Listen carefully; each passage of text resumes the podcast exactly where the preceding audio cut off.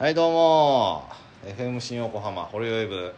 えっ、と前回に引き続き、えー、桑名先生に来ていただきました。はいよろしくお願いします。よろしくお願いします、はい。香り映えしなくてすいませんですけど。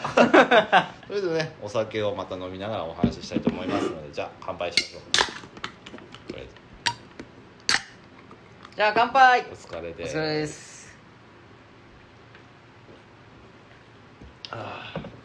まあね毎回なんかほろ酔いと言いながらなんかほろ酔いから始まるのもあれなんで今日は。飲みながら飲みスタートで。で今日のテーマは前回言った、えー筋トレについてですかねそんな感じで。そうっすね。やってもらおうかと。やっていこうかとか。どうですかね前回やった時で。あれくわまあ聞いてるから大丈夫かな一応同級生の整体師の。桑名弘樹先生なんですけども最近ねクライミングにはまってえーっとまさか院にね壁が最近できたんですよね。そうですね。えっとこの前の木曜日にちょっと設置していただいて 土曜日にノーズさんからちょっと譲っていただいて。でもホールドもあって。そうっすね。はい。ただビスがないので今あの4つしかついてないです。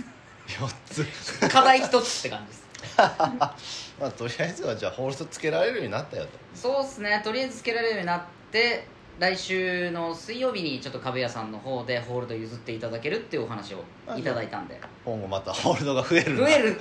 ホールドだけが増えていく可能性はありますけど。なんかさ委員を辞めてさクライミングジム開かない？絶対もしかして。こんなところででもクライミングができる。まあ今はね。まあいいんじゃない整体もしながらクライミングもできるよみたいな新しい試みが 逆から攻めてますけどね。みたいなねそんなこともあるのかなと。さてとクライミングのどうしよう筋トレ。クライミング筋トレ。まあ俺基本なんだろう。やるとしたらまあ単純的に懸垂とかはするんだけどでも前回あの前回の話の時は何？体幹？柔軟？体幹と柔軟が大事だよと。話で。そうだね筋トレ。体幹も一応筋トレ？体幹も筋トレにはなるかな。プランクも筋トレにはもちろんなるし。うん。ただあくまでそのなんだろう体のバランスを保つための筋肉っていうよりは体の芯を強くするトレーニング。はい。要は折れない体を作るっていうのがプランクはい。ではあるかなってとこですけど、はい。クライミングにおいて重要なのは折れない体よりブレない体。っああはいはいていうふうには言えるかなっていうとこっすね。ああまあそうね。でもまあなんなんかどっちを優先するかって言ったら折れない方がいいのかなとまあそうっすね。実際に折れない方が良かったりはするんだろうなっていうのはあるんですけどただ結局課題が休憩者になってくるってなった時に体を折らなきゃいけないシーンって絶対出るわけじゃないですか。はいはいはい。ってなった時に折れないし曲がるしうん。みたいな感じのがすごく大事。まあやっぱ柔軟もいるよと。そう。はい。やっぱ大事なのが柔軟であるどうなんですかねあとほらまあうん。まあ、体に詳しいからあれだと思うんですけどまあ俺はがむしゃらにまあ懸垂をしてみたりとか、まあなんだろうな。まあ腹筋してみたりとか。まあなんだろうねまあ登ってるの大事なのはやっぱ何、まあ、引き上げる力が大事だと思うんですけどそのなんだろう。まあその登る上でのトレーニングがどれどういうのが適してるのかなと。まあそのなんですかね桑名先生の的な会見というか見解ですか？うん。まあ半年くらいやってみて少なくとも引き上げる強さっていうのはあったらいいなって思うけども、はい。実際にこう皆さんのこう動き等を見させていただいててはい。上半身がやたら強い人はやっぱ腕に頼っちゃう部分ってあると思うんですよ。はい。でも本当に強い人って手と足はやっぱ同時に動いてる。うん。っていうふうに考えた時に別にじゃあ筋トレする必要性があるかって言われると徹底的にその部分だけを鍛えるっていう必要性は何らないのかなって。むしろまんべんなく作る方がすごく大事にはなってくるかなっていうのが見解としてはあるのかなってところで。ってはいはい。うん。となるとまあなんですかね、まあ、がむしゃらにあだこだするよりはとりあえず登った方がいいよまあ実際はって。と、だから例えば筋肉の作り方とかあった時にじゃあ腕を強くしようっつって腕を強くするっていうことをやったとしてもじゃあその課題に適応できる筋肉がついたかっつったらやってみたらついてなかったらこの時間無駄とまでは言わないけど意味はない。なくなっちゃうよねって。そう。ってなってくるとうん。じゃあまず何が必要か。筋トレする上で一番大事なことっていうのは目的。はいはい。目的をちゃんと立ててそれに応じたトレーニングをするっていうことがすごく大事。はいはい。だから例えばこう腕をこう太く見せたいんだったら上腕二頭筋三頭筋をやるとかだし、まあ、クライミングにおいて言うんだったら引き上げる強さが欲しいっていうんだったら確かに、えーっと懸垂するみたいな形っていうのはすごくありだとははい思うんですけど結局なんだろうな。最終的にものを言うのは筋力、まあ、今回筋トレっていうのがまあ名目にあるんではい。一番強く欲しいなっていうのはなんやかんや言って背中。背中。背中。はい。絶対的に背中が強い人は折れないかなっていう感じだしはい。やっぱりその引く力も強いかなって、はい。うん、だから腕だけで引けばやっぱりその距離が取れなくなってしまうはいはい。っていう風になった時に背中でグッて引ければ以前前回説明した胸を広げる動作っていうのも結局息を吸ってくださいっては言ったんですけどはい。あれも結局背中で引いてるんですよねって。ああガスあのガスのガスのそうそうそうそう。深呼吸して。とそう。グーってなった時にそれをやっぱりグッと広げる時にも背中の筋肉で引くよねって。ああはい。でさらに大きく息吸うと胸が広がるしって引っ掛けやすくなるし腕だけで広げようとしてるからできないんだよみたいな。そう。でなおかつまあ広げた時に、まあ、中に入れる。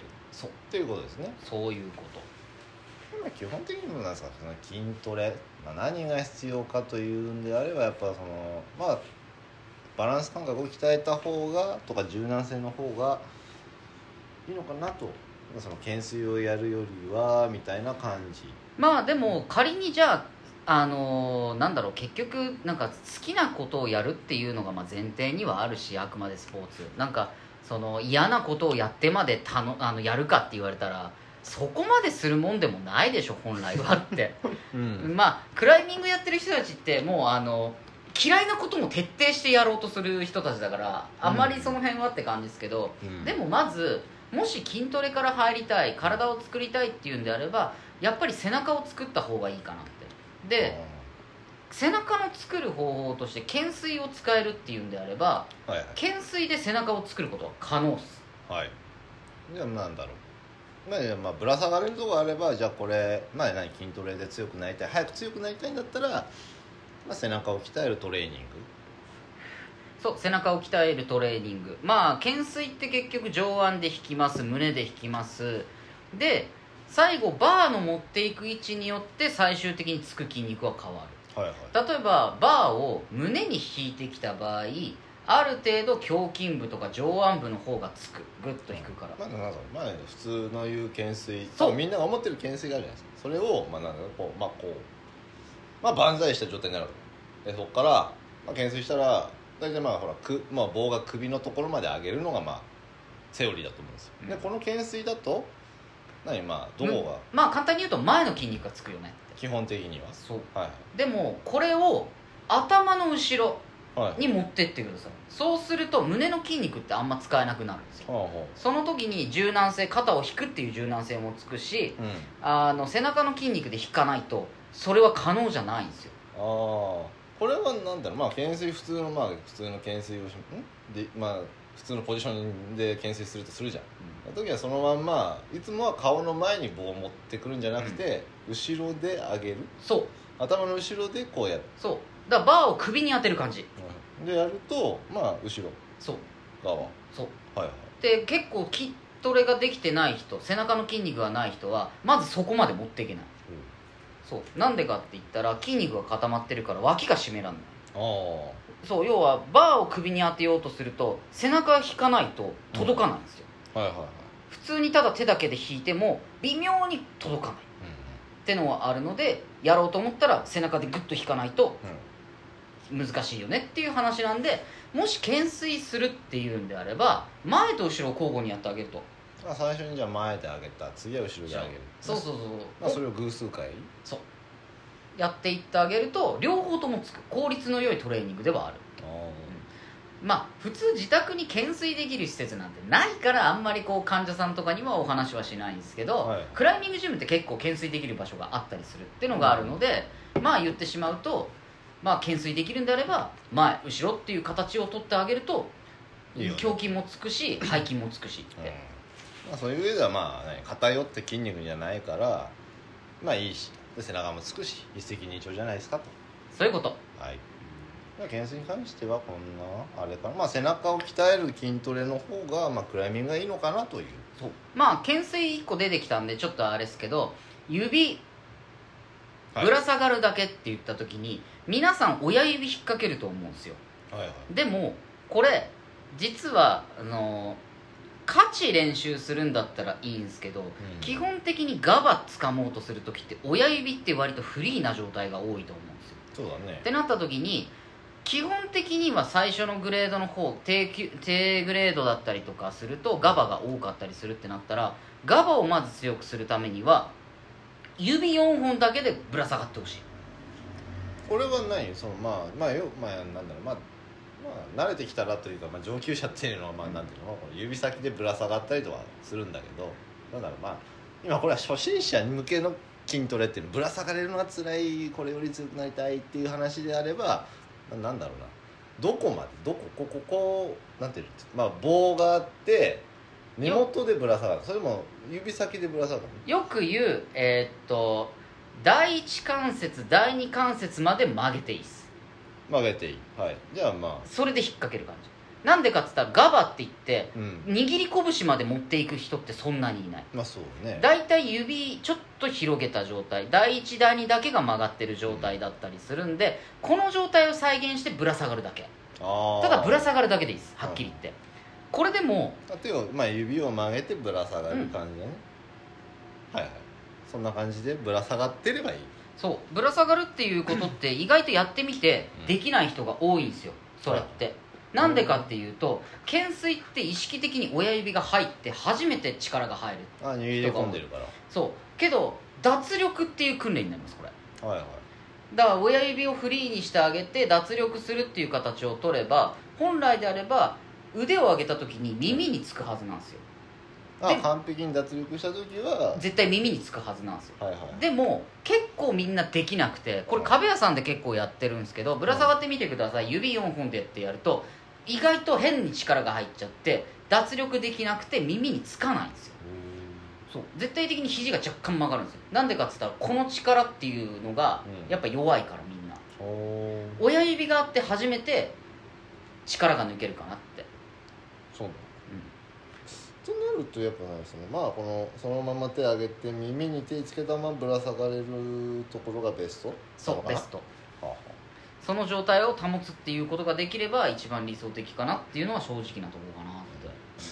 まあ今いろいろそのなトレーニング器具とかがまあ出てきて昔なんていうのは何も木の棒があってうん。それになんかあったんだけどそんな、まあそれが進化してきたね。最近はトレーニングボードっていうのかな。まあその懸垂クライミングもまあメジャーになってきたしうん。いろいろこうトレーニング器具が出てきたんだけども。なんだろうな。ビーストメーカーとかってまあ10002000とかいうのが有名なんだけどあれ壁屋にあったっけ？な壁屋ビーストメーカーはない。ああるか。ある。うん。似たようなものはあるかな、うん、なんなんでまあまあ多分みんなあれを多分あれで懸垂をするんだよみんなねそうね。確かにみんなあれでする。確かにただあれって厳密に言うとどちらかといえば価値に近いよねって。まあそうね指先メインで。指先メインでってなってくると初心者はあれ難しいよねって、っうん、てなってくるとまずは指を曲げ込んだ状態でいいからうまず始めること。ん、が一番。そう一番。で慣れてきてからまあそういうボードを使ってもらって指を第二関節だけ曲げる。ないし第一関節だけ曲げる状態で作り出す。うん。っていうことがありかなまあ必要にはなるかなって。そのまあいいや。まあ今まあ初心者はこうまだ曲げたスタートでそれから徐々にまあ伸ばしていくと。そう。でまあホールドも悪くしていくそう。まあじゃあじゃあ上まあ多分聞いてるのは中から上だと。まあ分かんない。誰が聞いてるか分かんないんだけど分かんないけど。ねえまあなんだろう。まあうーんまあぶら下がります。オープンでね。オープンまあこう手をパーってしてさ時に今まあ一応やってたんだけど最近ちょっと、えーここ1か月ぐらいまあやってないんだけど、まあ、できてない。肘が痛かったしね。やってないんですけどだからまあぶら下がる訓練というかトレーニングをやっててまあ30秒とかやってたんだけどなんだろうなまあどうなんだろう。この親指の位置をまあこうこうやって持ってぶら下がるのか、まあ、小指とこうね、まあ、3本だねぶら下がる時にまあ小指ここにやった方がいいのかなんていうのまあここオープンっていうかもう本当にもう何親指さんも何もしないみたいな感じでぶら下がった方がある意味いい。えーっと親指を中に入れてる状態っていうのは力が入る状態。親指を外に持ってってる時は力が抜ける状態。うん。要は簡単に言うと指3本を純粋に鍛えたいんであれば指は絶対的に広げた方がいいです。これは4本でやってても。そう4本でやっててもなんでかって言ったら親指って4本指に対しベクトルが1本だけ違う。うん状態なんですよ。親指はね。はい。だから縦のベクトルに対して親指は横のベクトルが発生するから力が入りやすくなる。だけどこれが抜けた途端に力ってうん。純粋にストレートの1本うん。うん縦軸のみになるんではいはい。今言ってもらったもやつだとうん。例えばその4本やりました親指を外に入れてると4本だけ使う。はいはい。けどこれに親指が入った途端に4本の補助役になってしまう。ということはなんだろう。まあ4本純粋に鍛えたいんであればまあ外。そうこれを入れたらなんていうの補助になっちゃうってこと補助になっちゃう。支えになってしまう部分があるから、うん。逆に使いこなしたいんであればそれを入れてもいい。ああ入れてぶら下がってそう。じゃあ抜けてぶら下がってっていうのを取り入れた方がいいよってそう。ただ完全に脱力っていうのが結構今大事かなっては思って。あうん。となるとじゃあまあ、えーまあこれは桑名先生の考え的にはまあぶら下がるのでは親指も外に出した状態でなおかつ、えー耳につく状態が理想。まああくまで初心者よりはどちらかといえばこれ聞いてるのがフォークの、まあ、常連さんということもあるんで強い方がたくさんいらっしゃると思うので。はまあ強い方に対してアドバイスをするっていうふうなことがあるんであれば本当に指先だけしかもそれも指一本一本を丁寧に使うトレーニングって考えると、うん。親指は絶対的に外に置いといていただきたい。要は力を抜く。親指だけ力を抜いて指一本丁寧に作り込むっていうことがやっぱり欲しいのでそこは親指は入れずにオープンでやっていただくといいかなってまあ実際試してみていただくと分かると思います、ん。何か物を握った時に例えばあの握力来たり100均とかでも売ってる来たるやつってあね。ばあのバネくっついてるやつ、あれとかやってみると分かるんですけど親指を入れた状態だとすごい力入りやすいんですよ。でも親指を抜いた途端にどこでやるっつったら母子球って言われてるその腹親指の付け根の部分だけでやろうとすると苦しいんですよ。絶対的に。力って入りづらいんですよ。うんそうねなんか握り込みにくい例えば皆さん今缶とか持ってて例えば握ってみてください。潰す感覚で握ってみてください。親指添えた時ってグッと力入りやすいんですよ。でも親指が入ってない時って結構力抜けちゃうんですよね。そうねこれ純粋にこの4本で潰しに行く感じになるんだね。その通り。だからそれが本当に純粋に強さを求めるんであれば4本だけで使えた方がいい。うんはいはい。で例えば100%の力を出そうとした時に5本必要なのか4本で十分なのか。ってなったら例えば4本で可能になりました、い。親指使わなくても潰すことができるようになりました。ってなったらもうちょっと硬いものが来た時に親指添えたら余裕になるんですよ。あ要は今できるものを最大値にするんじゃなく、はい。今できるものを余裕を持ってできるようにするっていうことの方が大事。まあ要はこのまあポ用心棒みたいな感じでしょ親指がそう。もう困った時は親指使えば持てるような状態に持っていけばそう。いいよと。まあ省エネにもなるしねってことでしょ。そういうこと。で本当に崩れた時やべっってなった時にここぞという時の親指。親指が出る。だからよくそのパーセンテージだけで言うんだったら80%の状態で登ってってはい。ここぞという時に瞬間的に100%を出す感じ。はいはい。っていうのをやった方がいいかなってまあそうね理にはかなっていうねそう。確かに、うん、まあ要はまあなんだろうね確かにいるんだよね。親指使えば絶対登れるみたいな。うん人もやっぱいるし親指かかれば持てるってやつがやっぱいたりするんで。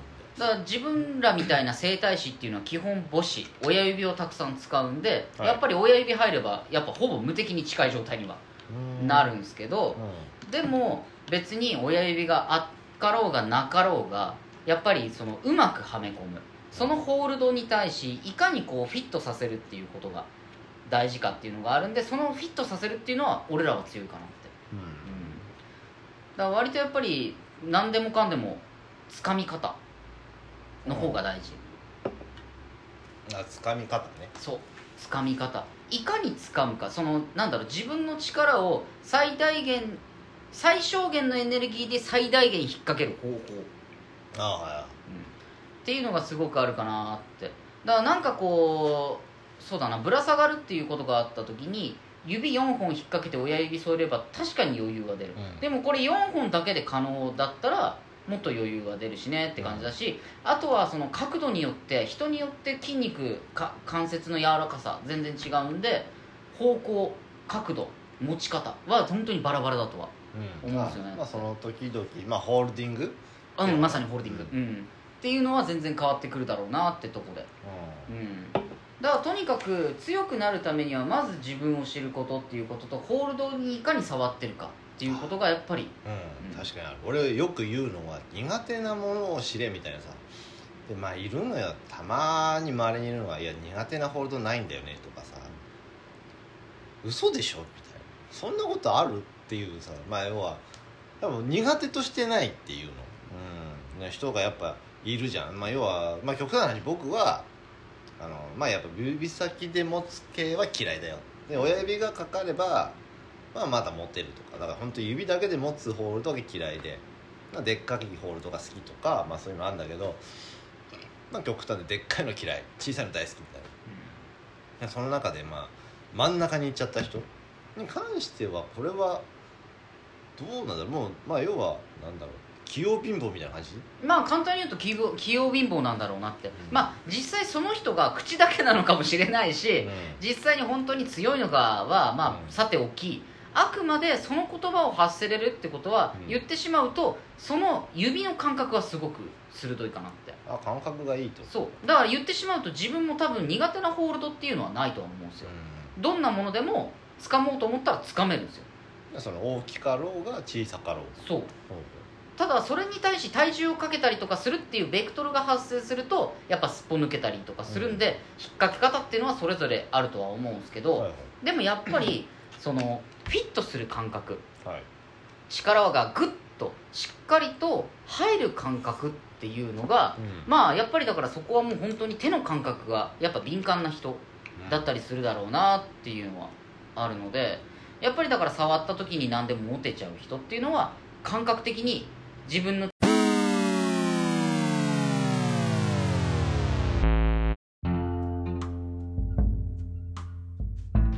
はいすいませんね。なんか急に 携帯が私の携帯に電話が。同級生の別のやつから電話が来るっていうね。ことがあって急にね変な風に繋がっちゃったと思うんですけど、えー、とさっきの話の続きはえっ、となんだっけ器用貧乏だったかな。器用貧乏についてなんかまあなんだっけえー、要はあの自分だったら何でも持てるよだけど力が入っちゃうとやっぱ難しいしっていうのはやっぱあるんでって。まあだからそういう意味ではあの結局のとこ指の力だけではどうにもなんないしってはい。いうところではあるんで掴むっていうこと例えばうん まあ前回の話のちょっと使い回しにはなるけど前腕ドラゴンでも指先赤ちゃんだったらダメだしって、はいはい。逆に 指先ドラゴンでも前腕赤ちゃんだら話になんねえよ、ああその針金。どっちかが強くても、まあ、ついてる方が。そうそうそうそう。そんなのもぶら下がれないしそんな柔らかいもので引っ掛けられないし。そう。だからどちらも針金だったらどちらも針金だし体も針金にしなきゃいけないしって。全部針金だったらいけるでしょって話だけど、全部がドラゴンだったら最強でしょって話でしょ。でもそんな無理じゃんって。全部ドラゴンだったら飛べるよって話になっちゃうしってっていうふうに考えると、はい。やっぱり人間である以上理想的なものっていうのは前腕の力に対し指先の力も比例するくらい同じくらいの力でうん。やっぱりつけるべきではあるよねって。まあそのまあよく言うその握る力が強すぎてもいけないし開く力が強すぎてもいけないよ。そう。そこに関してはやっぱ50-50にしなきゃいけないよ。うん。だから筋肉を作る上ですごく大事なことっていうのはやっぱりパワー型に寄せるんではなくクライミングはやっぱバランスがすごく重視される。はい。例えばアームレスリングの選手よく言う腕相撲。ああはい。あの背中の筋肉いるかっつったらいらんよねって。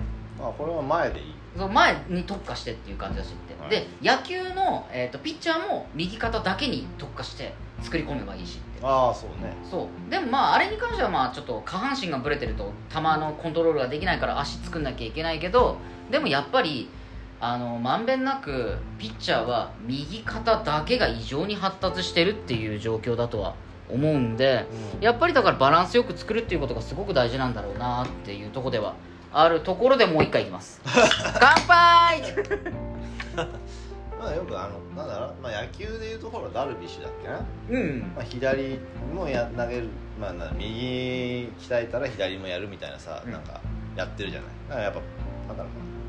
結果バランスそのどっちかに特化するとどっか壊す。なんだろうな、まあ、懸垂まあ変な話懸垂ばっかしてても、まあ、前ばっか鍛えても結果背中弱ければ止まんねえしみたいな。そうだしやっぱり前回の話じゃないけども例えばあのルーフが強い。ないし、えー、とスラブが強い。っはい。ていうことに対しやっぱりルーフ強い人は上半身に特化してるし、うん。スラブ強い人は足に特化してるしって。ああまあそうだからやっぱバラン90度強い人っていうのはバランスよくできてるしって。うん。だからうちの店でも90度まあ設置できなかったのもあるんですけど、まあ、とりあえず90度設定で。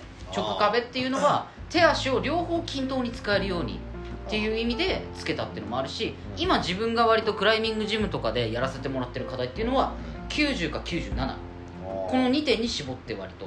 それわざと？わざと？要はなんだろう。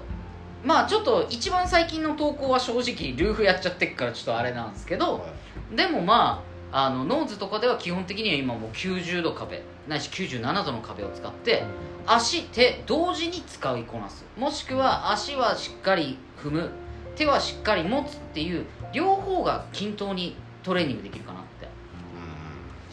もちろんスラブでもはいはい。あの足しっかり踏む手しっかり掴むっていうことはあるけどもでもやっぱりスラブをやろうとするときに足弱い人は上半身で引きつける。ああそうね。まあわかる。そのなんだろうな。確かに。今ねまあほらうんまあ知り合いまあ、ほまあ、知り合いのクライマーは基本やっぱほらルーフが強いとか、まあ、強け強傾斜っていうのかな？が強い人が多くてで、まあ、スラブか。スラブに関してはあんまり得意な人がいない、まあ、苦手意識強い人、まあ、あとスラブが、まあ、ないとか。いうジムもやっぱあるんで。ああそうなんだ。だからまあねいろいろまあいろんな種類があればいいとは思うけど、まあ、やっぱないところはないしあるところある。まあその上で、まあ、やったことないからなんだろう、まあ、苦手とかさ。まあ生まれてくるんだろうけどその中でやっぱりなんだろうなやっぱその強い人はやっぱ上半身強い。キャンパとかその、まあ、足ブラで耐えたりもできるし。やっぱそのそうねスラブが強い人っていうのはやっぱバランス感覚？うん。やっぱすごいなっていうのはやっぱあるね。そのなんかボテとかも普通にこうちょこちょこ持ってったりとか。そんな、うん、うんまあやっぱ基本足を切らないムーブですねそのスラブが得意な人が強傾斜行きましたって言っても飛ばないとか足を切らないとかっていうのはやっぱあるから、うん、そうね。考えて言えばそのスラブまあ 関係者が得意な人ってやっぱりそのバランス感覚？やっぱ足がうまいっていうのはやっぱ、うん、あるのかなとは思う。確かに。だから例えばスラブでも上半身使ってこなしちゃう人もいればルーフを足使ってこなしちゃう人もいると。は思うあそうね。足技がね。そう。確かに。だけどやっぱり90度があった時に例えばまあどっちもいける。例えば足が強い人は足で90度登っちゃう人もいれば腕が強い人はあ腕腕でいっちゃう。いっちゃう人もいる。けどもはい。やっぱり、えー、と90度っていう壁の性質上足も手も両方同時に使わなきゃいけないシーンってすごく多いしって。そうだから例えばそのルーフだったら腕だけでなんとかなる。最悪足切れても腕でカバーできるじゃん。でスラブは手がちょっと届かないとかなんかこうちょっとよれたとか言っても足で踏ん張ればなんとかなる。でも90度はどっちも切れちゃうとやっぱ落ちちゃうし手すっぽ抜けてもいっちゃうしってなったらうん。両方をうまく使いこなせないといけない。ってなった時に器用性が求められる。やっぱあれか。あまあ要は始めたスタートでさまああるじゃない、まあ、やっぱあーまあやっぱホールドがやっぱその強傾者の方が、まあ、いいわけよ。やっぱガバだって。でそれをみんなでちょっと悪かった。まあ持ちにくかったり。まあガバはついてるよ。ついてるけどまあそういうのを考えるとさ、まあ、強傾者ってる人はやっぱパワーがつきやすい強傾者好きな人って。で、まあ、自然とやっぱねまあ悪かったら林切ってポンってやっちゃえばいいやみたいな。っていう進化系なのかな。でまあそうね。まあまあ主要まあねそのスラムが好きな人はなんだろうなモテないから、まあ、特化型になってしまった感じ。まあ結果そこでどうするって言ったらはい入れ替えだよね。そう入れ替えってあ感じなたもうやらなくていいよルーフはみたいな、うん。あなたもうはいスラムやめて強化していきましょうねみたいな。うんでその中でまあどどう取るかだよね。真ん中をずっとやればまあえーまあなんだまあなんだろうね。俺はほらクライミングが尖った方がいいよっていうのもやっぱあって、まあ、どっちかに偏ってどっちかを補えばなんとかなるかなみたいな感覚もあるしただなここ最近なんですけど私毛が増えましたよね いやもう重々ね重々って確かにご相談がすごく多いお客様ではありますからね。今肘はやるしさ。まあね捻挫やら足やらねまあ大体見てもらったよね。もうほぼほぼ全部見たね。見たよね。見てもらいましたね。肘肘手首肩。まあ膝もうん。ねやりましたし。うん。でまあ今、えー腰もきましたし。そうっすね、まあ、腰がおじいちゃん状態ですからね。本当にもうさ最近ほんとまともに登ってねえなみたいな。うん。まあこれちょっとモチベーションの話が前に、えー最初前回前々回かな。えーっとこれはあのクライマーの家でやったんだけどモチベーションの話があってでどうするっていうのまあ俺大事にしてるのは、まあ、やっぱ怪我をしないことが第一位なんだけど、まあ、あとはその上げることよりも下げないことみたいななんかねうん。あとはそこにゴールをなんか決めつけないみたいな、まあ、なんだろう、まあ、初段登りたいとか、まあ、3級1級とかなんかみんな多分何かを最初決めるじゃん。今や初段登ったってなって今2段になる。だそこは通過点だから初段登りたいいつまでにやってとか要は決めるんじゃなくてまあなんか通過点というイメージでやってもらった方がいいのかな。あとはまあまあ最初はいいんだよ。そのグレードに追うみたいな、やっぱさ最初は上がってくじゃんすぐ。3級登れたってそしたら2級が見えてきて2級終わったら1級が見えてきて初段がみたいなさ。ねなんだろうあの初段をで多分それが登れてくるとこれを、まあ、誰かが先に登ってますっていうのがまあ、3日間とか1週間1年とかまあねかかったやつを、まあ、それより短く登ってやるみたいなさ多分出てくると思うんだけどさそれだとなんか俺はクライミングの楽しさがないかなみたいな、まあ、外岩っていうのがあるあってまあねクライミングまあなんだろうな室内ジムスポーツクライミングっていうのになってるのかな。でまあその中でなんかねまあほら、まあ、外岩行ってさそのて言うんだろうな。自然と対話しようぜみたいな。なんかその課題を楽しもうって。まあうん。でまあいろいろよく言うのはまあ行ったところだけどさその人だから何みたいな。まあ押し付けるのもあれなんだけど、まあ楽しもうよみたいな。外岩に来たことを楽しもうよみたいな。で毎週毎週行ってるやつもなんかあれ登りたいこれ登りたいってあるけど今日というその気温やら何やら空気を楽しもうよみたいなっていう感じはあるんだけどね。まあ分かってるよって言って本当に分かってるかどうか分からないしそのまあ俺はこういうふうにした方がよくない？まあ正解なのかどうかは知らないよ。そんなのはね。個々の正解があるわけであってなんかもっとさこうゆったりこう空気楽しもうぜみたいな感じはするんだけどね。だから押し付けるのもな。っていうね。やっぱあのークライミングとかでもまああるけどさやっぱ教えたがりな人とかいる。うん。こうだよ、ああだよ。いや俺は教えてほしいわけじゃねえんだみたいな。さこの謎解きがとかさ自分のムーブが楽しみなんか言われるとああみたいな。それクライミングクライミングお前も好きならそこをせ察してよみたいな。さ とかはあるとは思うんだけど。確かにね。まあ教えるのも楽しいからね、うん、ただなんかやりすぎてもね。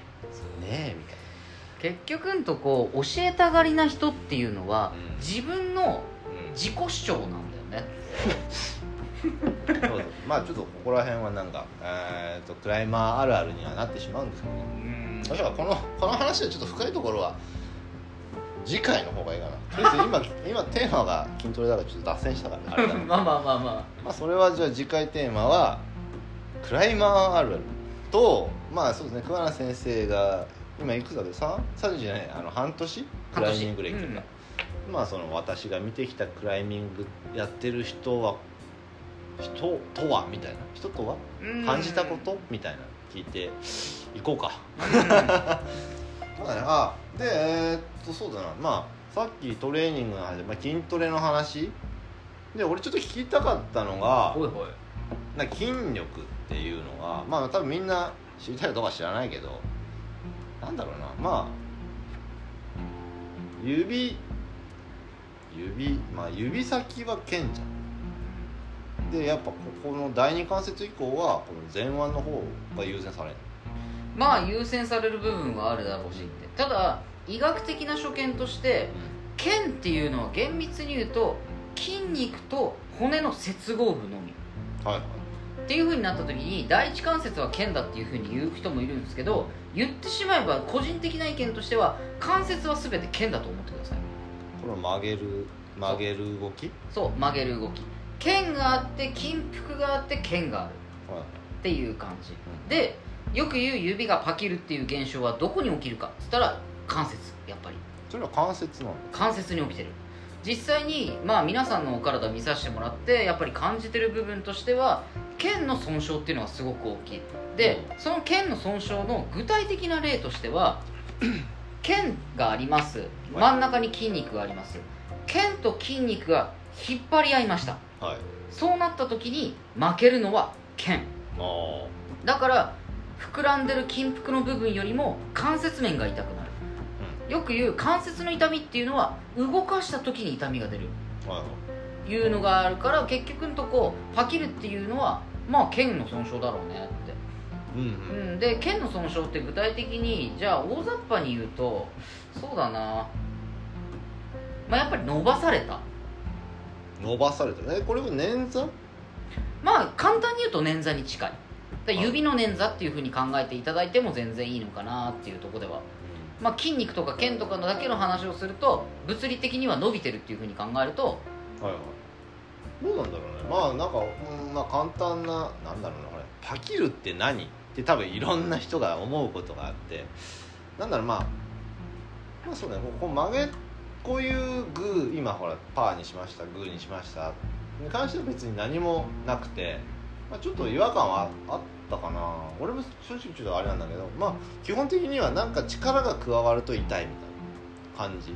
感覚的にはね。でどうなんだろう。まあこれはまあ捻挫という表現がいいのかそれともその、まあ、指のぎっくり腰みたいなさっていうのかどっちがいいのかとかいうそういう疑問もちょっとあったりするんだけどうん。感覚的には捻挫の方が近い、近い。捻挫の方が近い。感覚的には。まあ、その剣が伸ばされたって話そう。だから言ってしまうと伸びてる状態。だからあのクライミングにおいてではあるし他の方とかにも言えることではあるんですけど指の怪我を治療する際ってまあインスタとかのストーリーとかあとはこうお会いした方とかに聞かれた方には皆さん答えるんですけど指を押し込んでくださいって言うんですよ。はい、そう。要は伸びてしまってる状態でうん、あの傷んでるんであれば押し込んであげて距離を縮めてやればあ開いてるから。そう伸びてるし開いてるんだったら詰めてやればう関節と関節がひっつくじゃないですか、うん。そうすると筋肉はたるむよね。ん、ああはい。っていう理屈。であの意外とみんな伸ばそうとするんですよ。痛いから。あーあ筋肉あ筋肉みたいな感覚でいるから。そう。でもどこかって言ったら剣だから。そう。だからあくまで筋肉ではなく腱の損傷っていうふうに考えた時にパキるっていうのはうん。簡単に言うと腱の捻挫。はいはいっていうふうに考えた時に筋肉みたいに損傷してます肉離れ起こしましたとか,、か凝ってますみたいな感じになった時に、凝ってる状態の時ってストレッチをすると伸びるっていう状態ではあるんだけどあくまで腱の損傷である以上関節が伸びてしまってる。要は関節と関節の距離が伸びてしまってる、要は根元が伸びちゃったっていうふうになったら定位置よりも外れてるよって外れてる、はい。であればその状態から筋肉を伸ばすってなったらどうなるかって言ったらもっとビローンって伸びちゃうでしょって、あのネバールクみたいなビローンって伸びちゃうんだからもっとおかしなことになっちゃうよって。はい。まあ要は本当で逆にだったらそのままの方がいいよって。逆に言えばそのままの方がいいしもしくは指詰め、あえー、と押し込んでもらうっていう形を取った方がいいかなって。逆に。そう。で実際に自分とか登ってる時にあのレストそのなんだろう登ってる最中のレストの方法ってどういうふうにするかって言った時にはい。腕立て伏せに近いようなことを行うんですよ。例えば椅子に座ってるとします。手で体を浮かせる。それはね手のひら全体で手のひら全体で。そそうそうそう。あくまで前腕とかが結構パンプアップするじゃないですか。はいはい。ってなった時にやっぱり腱筋ともに伸ばされる部分はあるんですよ、まあ、あくまでパキリとはまた話が違いますけどね。え、まあそれは何？まあごめん。えーっとその先生のレストというか、まあ、ケアというの？まあいあぐらあぐらを今書いてんじゃん俺たちは、で何？まあえー、っと何？この脇にこう手を置いて。そう脇に手を置いて腰を浮かせるように腕をこう突っ張る感じ。床,、まあ、床に手をついて。そう。腕だけで体を持ち上げるっていう状態。それはもう手のひら全体で？指先だけでこういうふうに何？指今指立てみたいな状態で指だ指先だけをつけてこうやるんではなく全体をつけて手のひら全体をつけてこうやってあげる。そう。あくまでまあケアとして自分とかがやったりするときに割とえーっとガバが多かった課題に関しては指を使わずに前腕だけをある程度処理したいので指先ベタってくっつける。手をもう広げてもらって指先全部くっつけて体持ち上げるっていう状態を作り出すんですけど価値みたいなものが多かった場合ははい。指を立てた状態で持ち上げます。グッと。いやこれ指立て指立て伏せ。これ何やってるかっつった時にさっき言った押し込むっていうことを簡単にしたものなんですよこれ。ああこのあぐらを変えた状態で、まあ、体重をかけ。その通りです。はいは体重をかけた状態でグーッと圧を加えるって。なまあ、まあ、ケツを上げまあ上が上がんないなら上がんないでいいあけど上がんないでいいですよ全然。上がんなくてもいいけどこうまあ圧をかけるっていうことね。そうです。はいはいでこの答えに行き着いた理由っていうのがちょっと面白い話ではあるんですけど、はいはい。登りました。パンプアップしました。患者さんからマッサージしてほしいって言われました。でマッサージしたんですよ。はいその後パンプアップ治ったんですよ。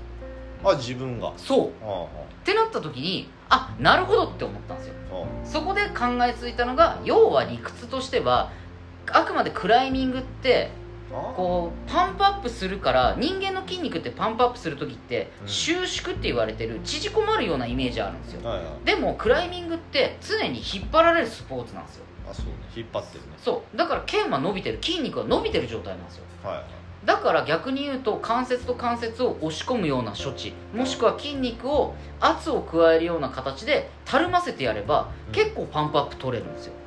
っていうことでうあのまあ簡易的に作り出すとすれば今みたいにケツを上げる訓練まあ、まあ指立て伏せ腕立て伏せ。あぐらをかいた。え腕立て伏せでもいいの？腕立て伏せでも全然いい。そのまあ逆に今まあ我々はあぐらをかいてます。座ってる状態で。まあみんなさその、まあ、待ってる時は多分座ってると思う。そうあのなんだかんだ言ったってジムに座る場所はあるし、はい。あぐらかくなり椅子座るなりっていう感じですけどとりあえず手ついて体をグッと持ち上げてください。よこれで。そうそうそう。これでいいよね。そうですそうです。こうこここそう今岩井さんが 皆さんと一緒にやってますよ。おいラジオだからさ いや実況しなきゃほら。まあ何これは何まあうんまあ多分どれくらいやったらいいのっていうやつが多分いると思うんで。まあ秒数的には。秒数的には大体10秒くらいでも十分かな。って、はい。あとはもうやったらやった分だけ状態確認しながらあオッケーオッケーっていうところまで自分でやってもらうと。まあグッパグッパして。そうそうそうそう、まあ、だ要はこれ血流が良くなるって感じ？その通り。あパンプアップして血流悪くなってるのを圧力を加えてたるみを作ってあげて血流良くしましょうって。ーじゃあさなんだろう。まあパンプしました、まあ、パンパンだやべえわってなった時はこう前腕をさこう叩いたりとかしてやるじゃん。やるよりは、まあ、なんだろう。まあ押してあげる。そう。だから逆に、まあ、腕立て変な話腕立てしてもいいみたいな話。そう簡単に言うと圧を加えればいいってこと。要はあのさっき言った通り指のパキるの状態に近いんだけど結局指がパキったら押し込むって言ったじゃないですか、はいはい。でこれを前腕でやろうとすると今のが一番効率が良い。あこれそういうこと、あうん。ーでまああとはそうだね。まあ捻挫っていうことはまあなんだろう。まあおやべえ多分分かると思う。のみんなパキった怪我した痛めたって多分絶対あると思う。もうはい。気のせいって思うよりはまずやることはやっぱ冷やすとかあると思うんですけど、まあ、それはやっぱ冷やした方がいい。冷やすのと同時に押し込んでください。でまずうんなんだろう。多分それ、まあ、なんだろう。あやったかもしんないって言ったらまあなんでまあさっき我々がまあできるかどうかわかんないよ。やったことないから。うんまあもちろんね自分がそばにいれば対処するんですけどパキッターって言った時に指を押し込んであげてっていう形を取ってほしいんですよ。うん。この方法はちょっとインスタにも上げてるんであの皆さん頑張って探してください。頑張って。頑張って。頑張って探してください。再度再度投稿しろよ。本当にまああの探せば出てくると思います。あえて探すのもねあの一興だと思いますんで、まあ、あのいろいろ動画でいろいろまあその登ってる動画等もありますんでちょっと見ていただきながら探していただけると嬉しいなっていう クソみたいな考えちょっとしてますけど。でこれえーっとなんだろうこのルリエ。ルはい。リエですよね、一応このお店の名前ルリエあのインスタではないカタカナでルリエで出てくるそう出てきます。検索ルリエで。そうですね。ゆえっ、とそうですね。ルリエで出てくるっちゃ出てきます。あとはまあそのよく言うえっ、となんだっけな。えっ、とハッシュタグで出てきます。ハッシュタグでクライミングとかボルダリングとかで調べたらうん。割と出てくるとは思うんで、そのなんだろう。なんかまあまあえーっとここのお店のメインカラーはオレンジじゃん。あオレンジです。まあオレンジとかなんかまあまあルリエでわかるのかな？そうですね。あのーとりあえずストーリーとかに上げとくんでなんだかんだ 上げてください。であの投稿に関してはクライマーの指の痛みっていう投稿で上げてるんですぐ分かるとははい、はい、思いますんで。でここにあの指の押し込み方ちょっと上げてますんで。動画で？いやあのー動画じゃなかった。ごめんなさい。動画じゃないですけど写真ですけど理屈はまあ文面等も読んでいただいたらやいいかなって思いますんで。やっぱ動画で見たくない？そういうの。そうね。うん、やっぱ読むの面倒くせえしみたいな。これを何秒ぐらい？みたいな。な何秒？何セットって。そうなんですよ。あのそうなんですよね。だから動画で基本撮ってるんですけどこの当時全然動画で撮ってなかったから。まあまあまあまあえっ、とまあ後日上げてくれるそうなんではいあげます。もしくはストーリーであげます。ストーリーだけ？えーじゃあ投稿しよう。ちょっと投稿します。うん。じゃあまあえー、まあパキッた。前兆があったら。まあ大体今クライミングジムってアイシングできるとこ多いから、まあ大丈夫だと思う。まあパキッた瞬間もえー、アイシングと。アイシングあと指本当押し込んでもらえると嬉しいかなっていう感じですけどとりあえず皆さんができる処置としてはとりあえずパキったら炎症を起こしてるんでアイシングしていただけるといいかなって。それが一番簡単。簡単。簡単で一番最小限に抑えられるよ抑えられる。で本当に面倒くさいんだったら氷水にバケツに氷水張ってもらってガッて手突っ込んでもらっても全然構わないです。まあそうね。まあ大体まあクライミングジムで大体あの、まあ、バケツみたいなやつと、まあ、水はまあ出るじゃんで氷があってって感じ。まあなんでまあアイシングまあ冷やすということですね。冷やす時間はどれくらいがいいの？冷やす時間は10分以内。以内。なんでかっていうと10分を超えると凍傷を起こすからです。あそうなの？よくさこのまあ俺がやってた時はもう感覚がなくなってくるじゃん、なくなってきてまあ痛いになるじゃん。冷たいから痛いになるじゃん。で痛いから痛いからあったかいに変わるじゃん。あれは？あれはあまあ言ってしまうと冷えすぎた結果血液を回そうとして人間の構造上頑張るっていう力が発生するからブワーって一気に血液流れっから熱いっていう感じが出るんですけど、まあ、まあ、あったかいになってくるじんわりな変わってくるじゃん。でもそこまでいくとやりすぎっす。それはやりすぎ。やりすぎ。やりすぎ。逆に言えばやりすぎ。だからよく我々の業界ではアイシングっていうのは基本的には10分弱うん。冷やしてあげて1回離してあげてもう1回漬け込む。を繰り返すまあ一回じゃあ、まあ、10分つけました、で離します、1分くらいインターバル置いたらもう1回漬け込む。それをまあ何回、23回くらいでも全然いいし。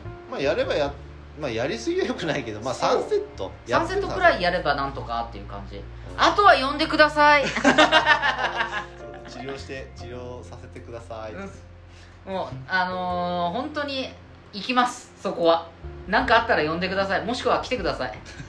あとはもう本当にあのジムでやってる方だったらすぐ。まあ今そうですね。町田でもそうですし、まあ、川崎の方がちょっと多いんですけど。まあちょっと指の状況やっぱ悪い方。もしくは肩関節とか体の不調多い方はやっぱりあのー川崎の方がちょっと多いかなって。いう感じで考えた時にまあちょっと話はちょっと軽く脱線するんですけどやっぱりクラシックっていうのは怪我しにくいなってああそのまあ今でいうこのぴょんぴょんするよりはって話。そうコーディネーションとかランジみたいなものはあくまでやっぱり要素として不確定要素がちょっと多いかなはい、要は運要素がちょっと強いよねって。ああまあ、うん、まあなんとなくはそのなんだろうね。まあ分かる人にはこうやれば止まるってあるけど分かんない人はまあ一か八か的なね。そう。っうてなった時にやっぱりその透かしてしまうっていうふうに考えるとやっぱ怖いなって。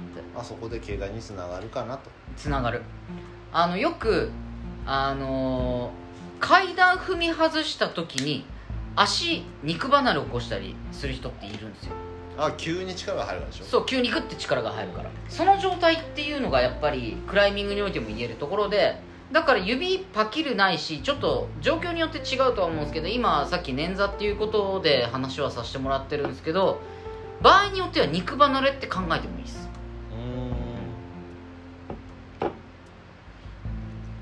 だからそこはちょっとまあそうですね。場合によって肉離れって考えなきゃいけないし捻挫って考えなきゃいけないしあとはその本当指の状態によりけりではあるんですけど、まあ大雑把というか、まあ、ざっくり言ったら捻挫に近いよっていう話です。そう。でまあ対応としては、まあ、冷やすのが最善策ですよと。その通りです。まあそうだよね。うん。そうなる、でまあまあクライマーって中毒性が高いのかな。ハマってる人も登らなきゃ登らなきゃってなるの。でまあ俺は、えーまあなんか怪我をしました。まあ捻挫しました。なんとかって、まあ、1週間ぐらい普通に休むのよ。全然、まあ登りたいな。怪我した登怪我したから登れないしなみたいな感じでまあまあまあゲーム好きだからあゲームできるなみたいなポ,、まあ、ポジティブに。考えてやった怪我したゲームできる。ぐらいにはいかないよ。うん。しょうがない。とりあえずゲームしとこうみたいな。あなるんだけど。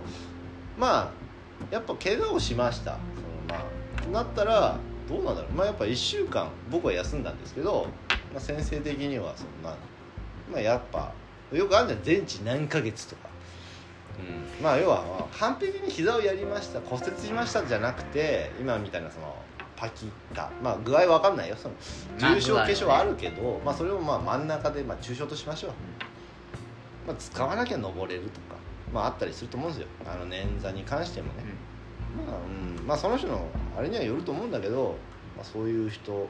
あでもこれあんまりあれか。医者医者というかまあ治療家としては あれだよね。推奨というか推薦というかおすすめはできないよねやっぱりね。いや個人的にちょっと変わり種な人間なのでちょっとまあ別の話にはなってしまうんですけどじゃあ例えば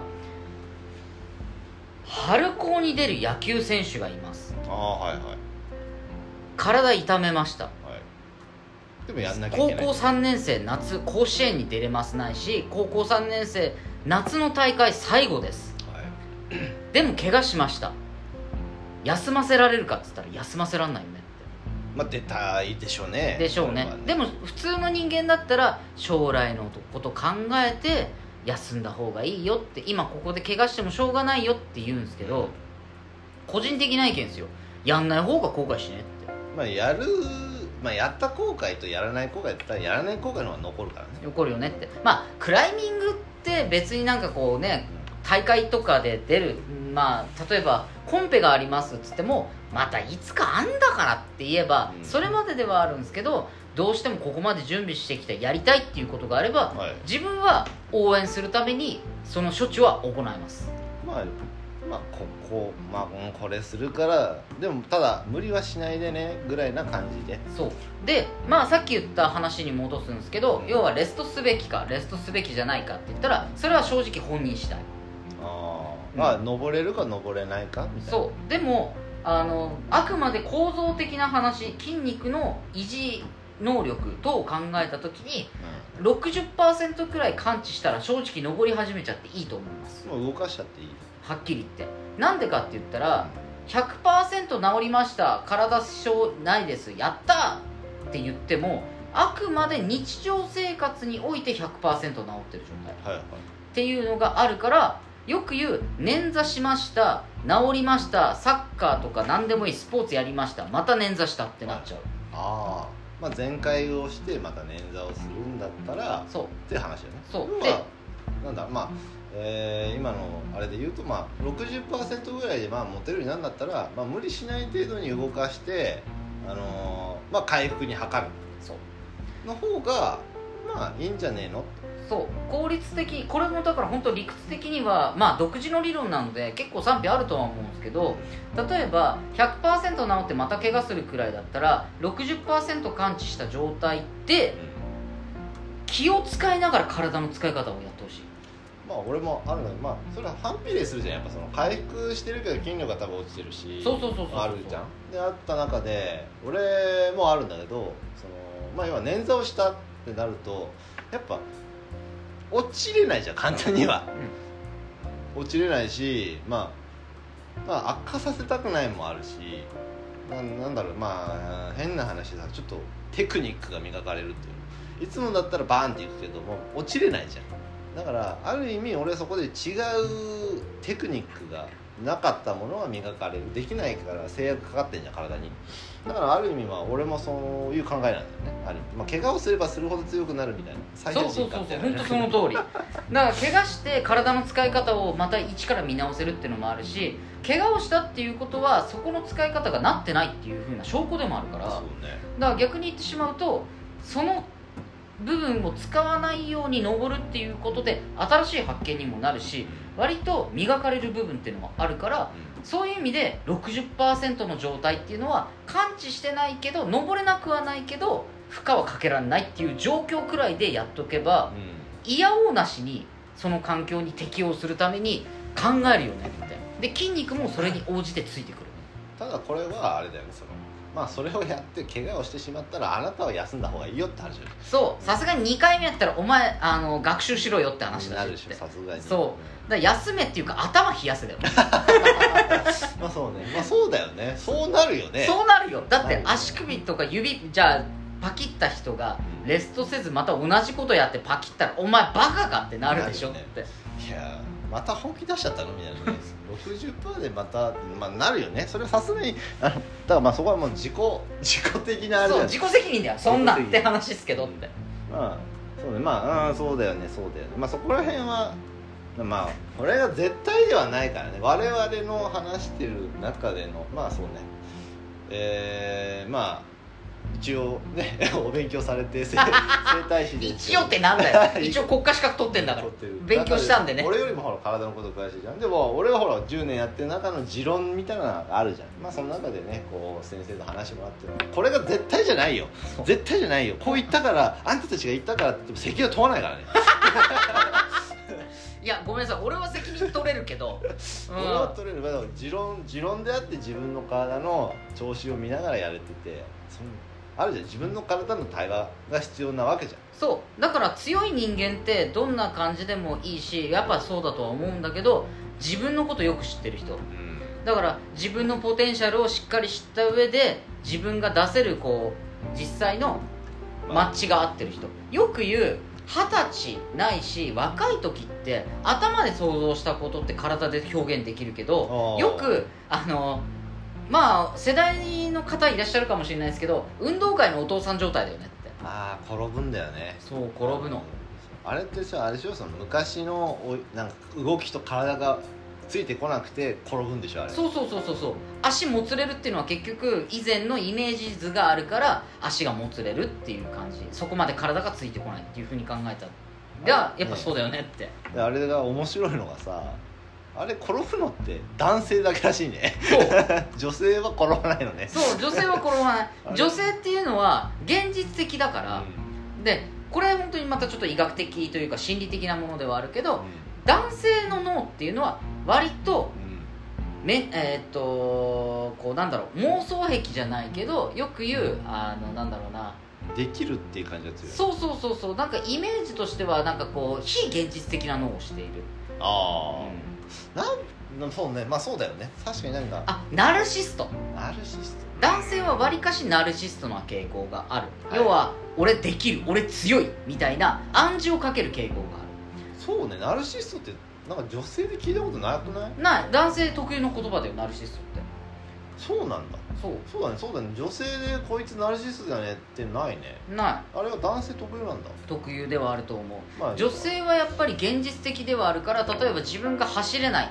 けど思ったより走れた。っていうのはあるけど男性は走れると思ってあれ走れないっていうパターンがやっぱ男ってバカなの？バカだよ。まあ2人揃って男2人揃ってね あのバカが揃ってるみたいになっちゃうけどでも基本的に男はバカであるのが一番いいと思ってる。まあ、なんかよく言うじゃん男と女の脳の作りがまあもう医学的に違うみたいなのあるじゃん感情表現のなんかあれ神経が違うとかさ、うん。今だけどやっぱそういうところかっこつけたがりなんだね。そうかっこつけたがりだし自分の持ってるものに過信する傾向がある。はいはそう。だからなんだろうイメージに体がついていくイメージ。いあー。男の人っていうのはこうありたいこうなりたいっていうものに引っ張られるあー。けど女性っていうのは今の立ち位置からどう未来を見ていくか。うんだから現実を見た上でちょっと先の未来を見る感じ。まあ要はその、まあ、男性と違ってちょっと無理しないみたいな。妥協がつまあでまあと取れ取りやすい人だよ。まあこれはまああの医学的な話だ全員が全員ってわけじゃないよってそう。だからクライミングに話を置き換えると分かりやすいかもしれないですけど結構皆さんの周りで男性って4級とか5級まで割とスッていっちゃったりするんですよ。僕ねそう。けど女性って早い段階でつまずくんですよ。そうね5級とかでつまずくかな。そう。けど5級から4級3級までちょっとずつは上っていくんですけど落ちていくことってないですよねだからそうねそのずそうねその前後には大したいるね。そうだからあのなんだろうウサギとカメで表現するんだったら男はウサギ女はカメって感じ。あああ俺ねそれねあるのがこれ持論なんだけどやっぱあの男ってさガガガって登るじゃん。で、まあ、ゴール行きました。でゴールが落ちてくるじゃん。で要はそのまあゴールが5手でも何でもいいよ。だとするじゃん。だから5手でゴール。はいマッチした。落ちてくるでも女性ってさ高いところ落ちるの怖いからクライムダウンするじゃん。うん。だからもうそこで登るよりも降りる方が辛いじゃん。でいろんなホールド使って降りてくるから女性の方が持久力より持久力保持力がやっぱそそこ？土台のトレーニングが最初からしてるのかなみたいな。そう。うん。だからよく言う恐怖心っていうのはあの石橋を叩いて渡るじゃないけども本当に土台をしっかり作っていくことではあると思う。だからそれこそ恐怖っていうのは安全策を取るっていう考えでもあるから常に例えばこう今言ったクライムダウンっていうのもある程度のところまで下がってきてここから飛び降りれば大丈夫っていう感じの安全圏あくまでそれは自分のポテンシャルを考慮した上で行うこと。っていうふうに考えると女性っていうのは自分をよく知ってるまあそうね。そう。まあ謙虚なのかな。まあこんなのできないあだっていう人がまあうんこれに関してはまああのーそんなやつにかみたいな なんかあるかもしれないけどまあまあ大体のまあなまあまあまあまあそういう人いるじゃん。全員が全員とは言わないよ。でも大体そうなんだよっていう感じのそういう感じ聞いてね、結構深い話なんでね。まあ、そうそうだよね。確かに女性最初怖いだだってまあやっぱさそのまあ大体はちょっと怖いとか言って降りてきたりとかっていうのが多分最初じゃん。慣れてきても上から飛び降りるとかもうね持てないから降りてくるとか、まあ、自己落ちとかは別としてさやっぱそうねなんかあれだよね足もちゃんともう乗れるよ出せばいけるよでも降りてくるみたいなでもさずっと打ってるみたいな人がやっぱ女性は多いかな。多い。だから女性っていうのは本当に慎重。そうね。慎重に登る人が多い。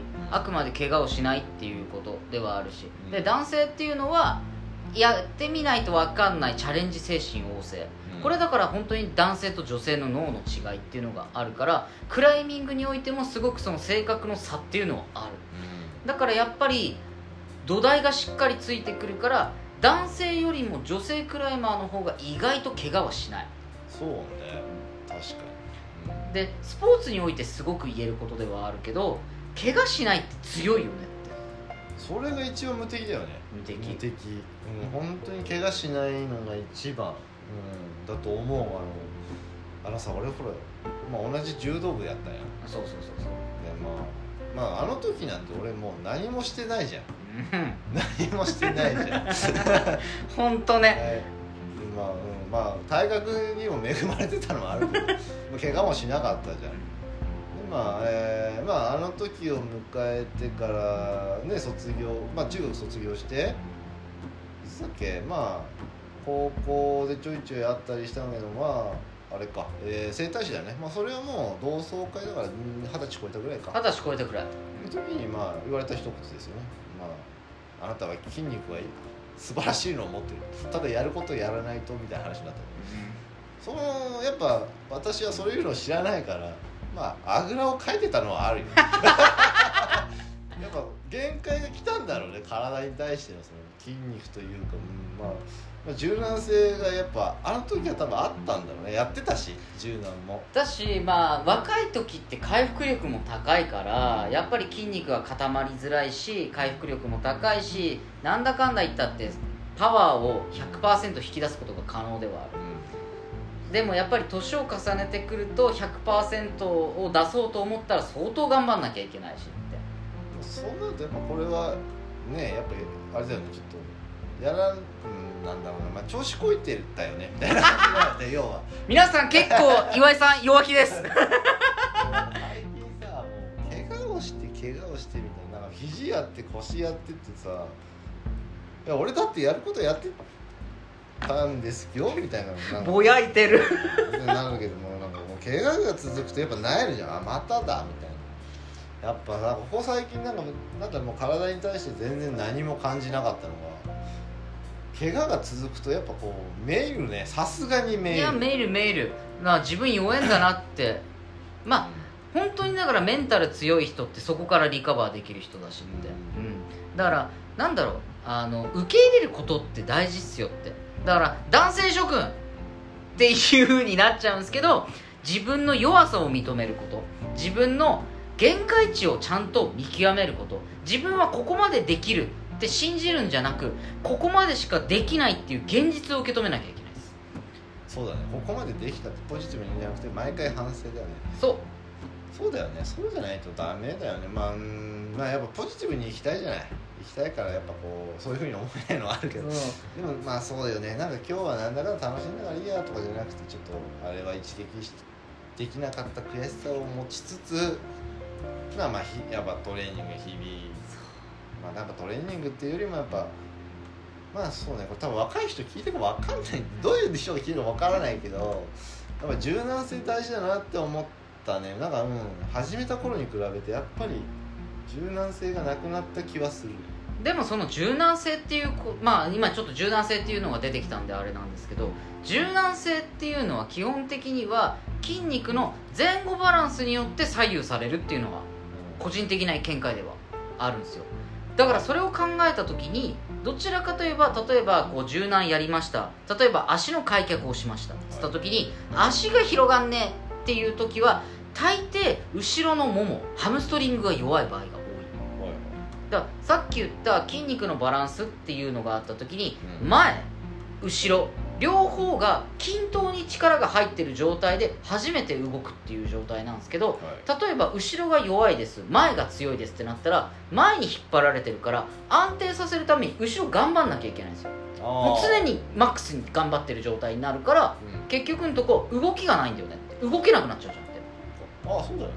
ここっちままあ、手首を、まあ、前に倒しました。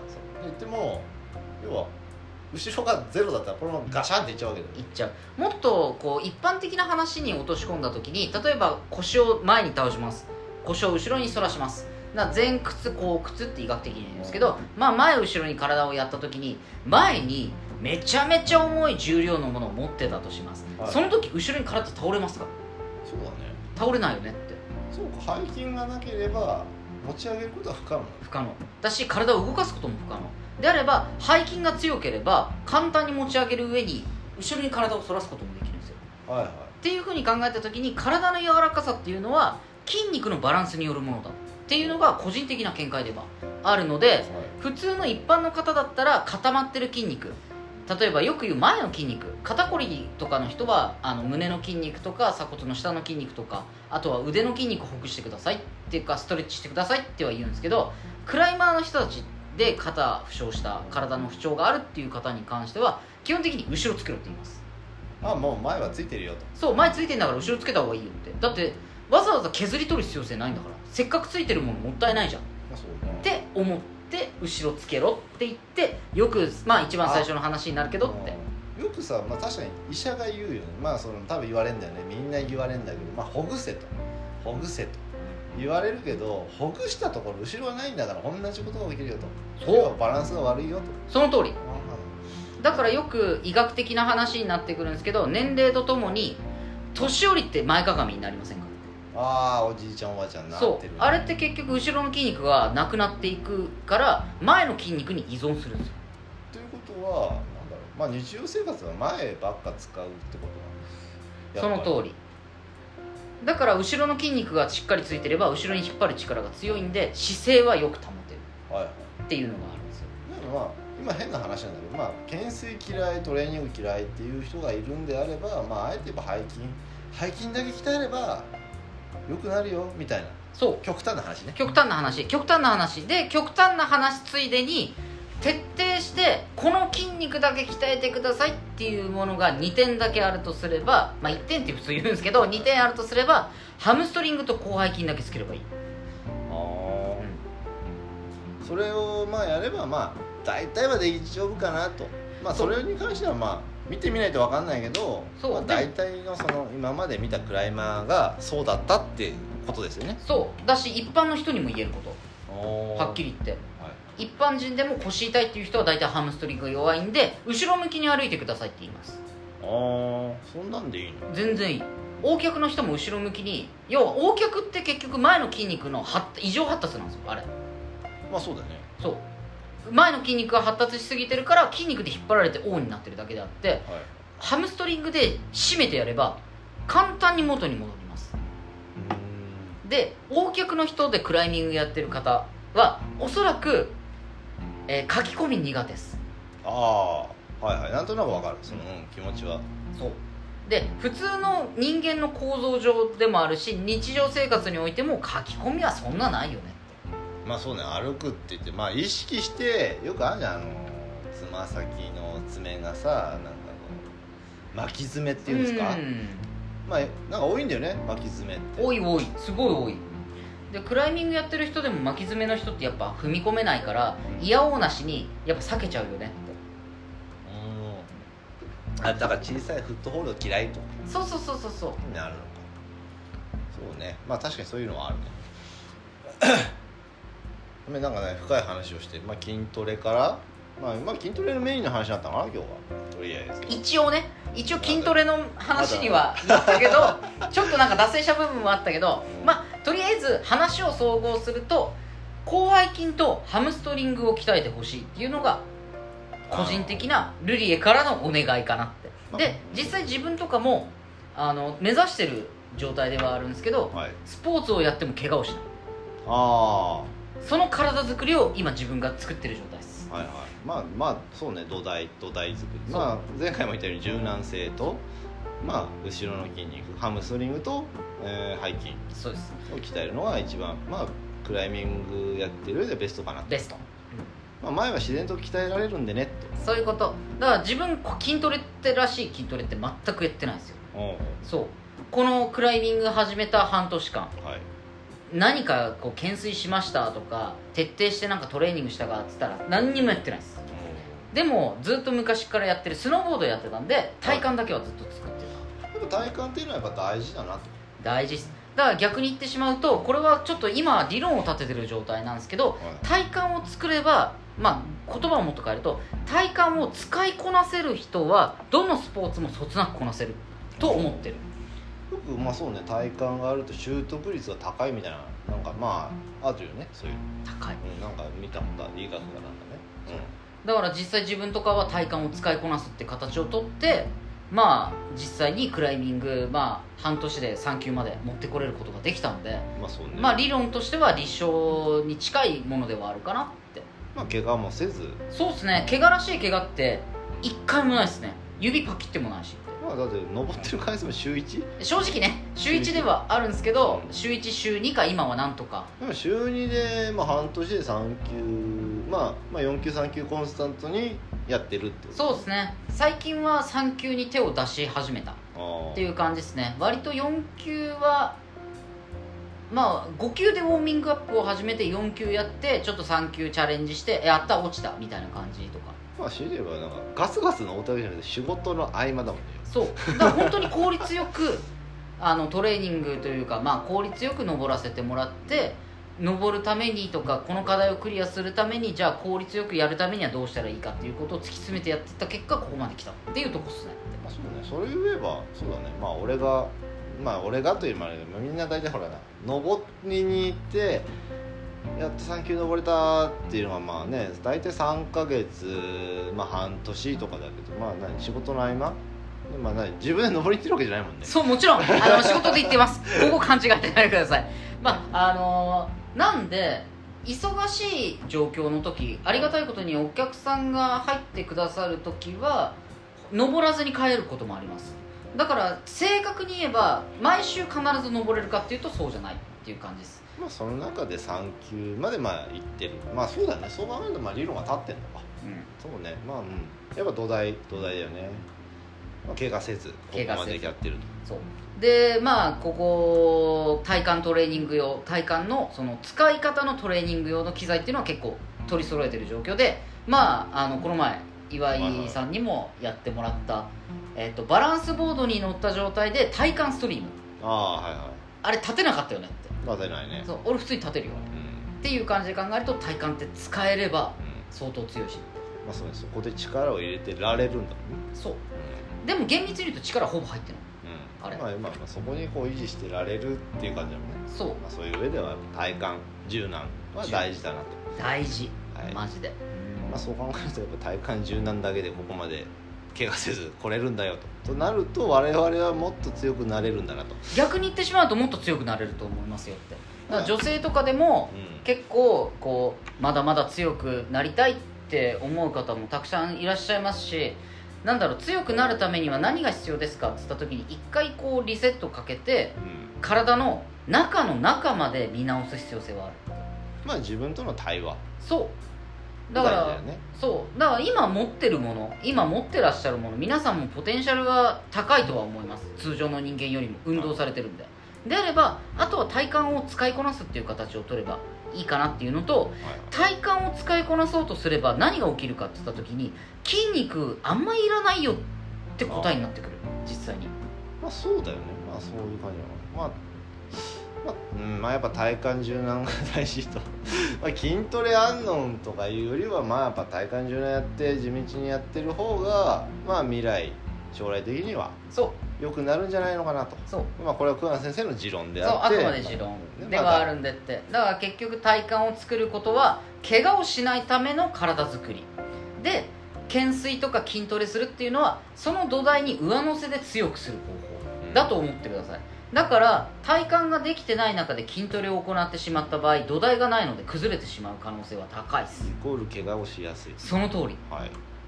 ということですね。うんまあとりあえず今日はそんな感じなんですけどまあこれからエンディングに入るんでねちょっとまあまとめた感じでまあだ今回大事だった話は柔軟とまあ体幹。その通り。であと大事だとするんであればあの、まあ、背中。背中とハムストリングですね。そっちを鍛えてくれればまあ怪我はしにくいんじゃないかと。あとまあ自分の対応をしてもらってと、うん、っていう感じで大丈夫かな？そうっすねじゃあまあ でこの後まあエンディング入ってもらって、えー、桑名先生の方から一言もらって終わろうかなと思います。はい。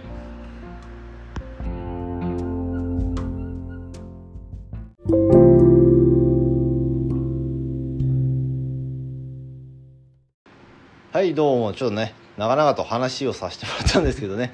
えー、っとまあ今回は、えー、筋トレかな、まあ、筋トレについてそれ関係について話をさせてもらったんですがえー、とまあ次回は、えーとまあ、呼吸？